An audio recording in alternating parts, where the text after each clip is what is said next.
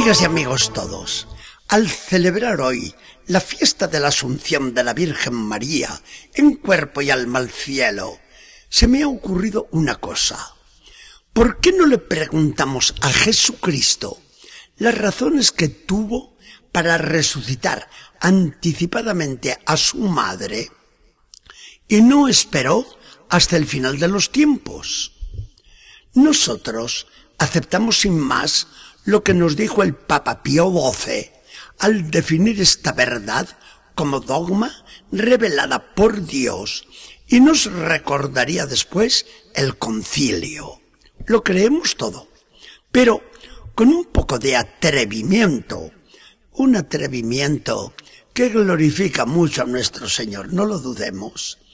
Podríamos meternos ahora en el pensamiento del mismo Jesucristo.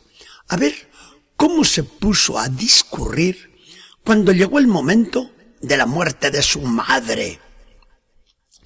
Le vamos a dejar que hoy nos hable él, porque de seguro nos va a convencer con lo que nos diga, a saber, cuando nos exponga las razones que tuvo para resucitar a su madre sin esperar al final de los tiempos. Y escuchamos que nos dice, bueno, mi madre está para morir. ¿Y qué van a hacer mis apóstoles? Juan sobre todo, a quien se la encomendé de modo especial. Pues ya lo sé, la van a enterrar. La van a llorar porque todos la llaman la madre del Señor Jesús. Y saben además que es la madre de toda la iglesia, como la declaré yo desde la cruz. Todos la van a honrar y harán bien.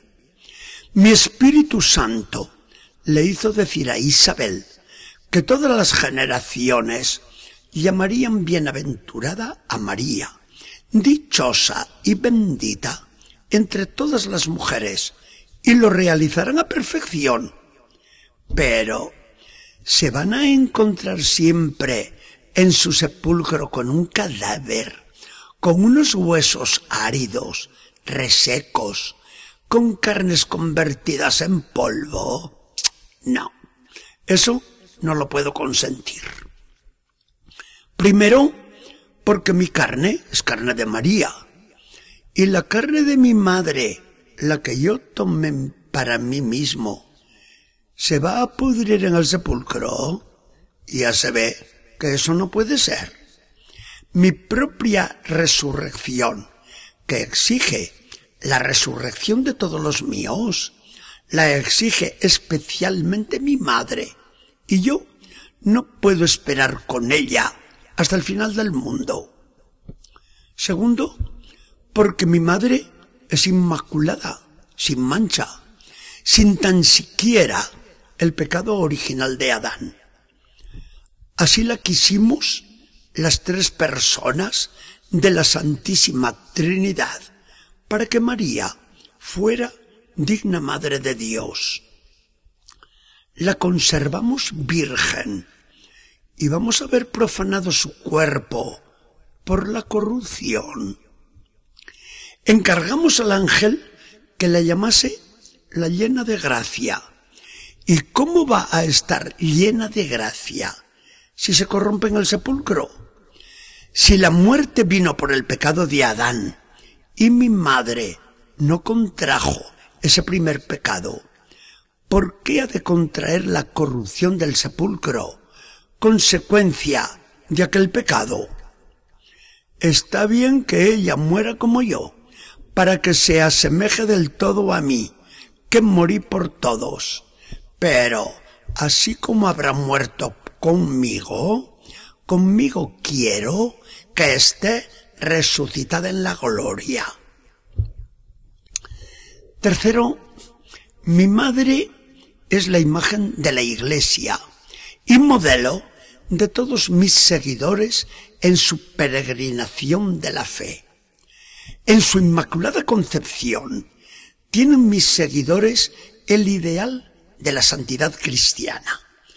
¿Y por qué no han de tener en su resurrección anticipada en su asunción al cielo, lo que les espera a todos si perseveran hasta el fin.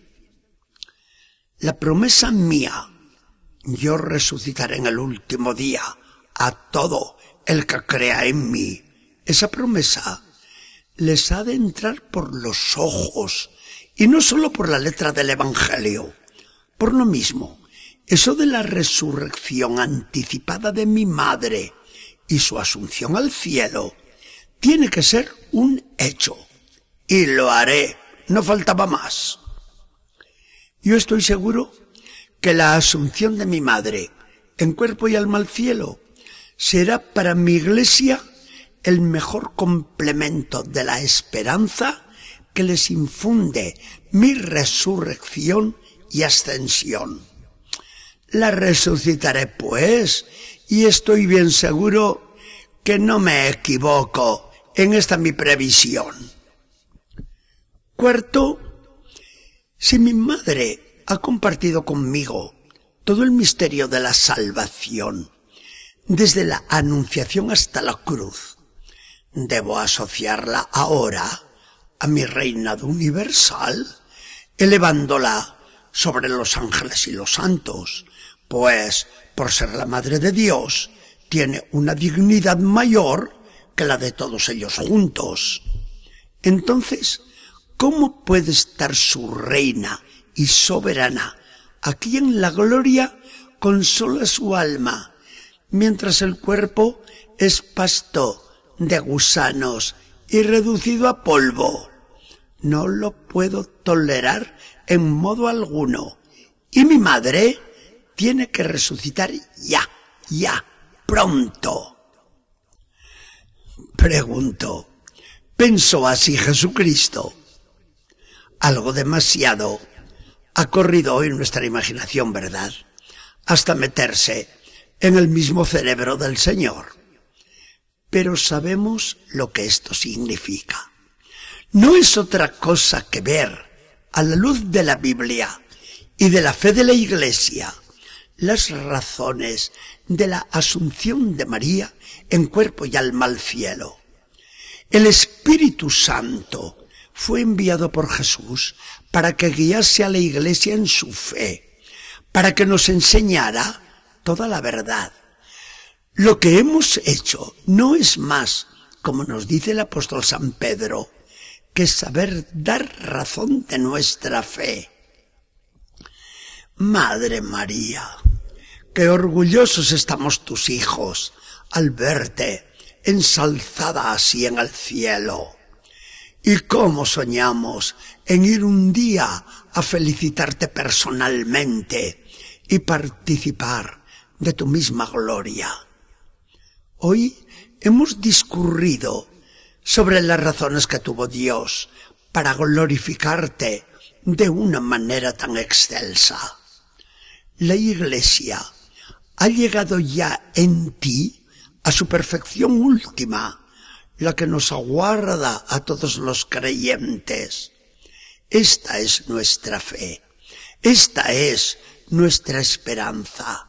Dios nos ha dado en ti la imagen de lo que un día vamos a ser todos tus hijos. ¿Cuándo llegará ese día? ¿Cuándo? Que el Señor nos bendiga y acompañe.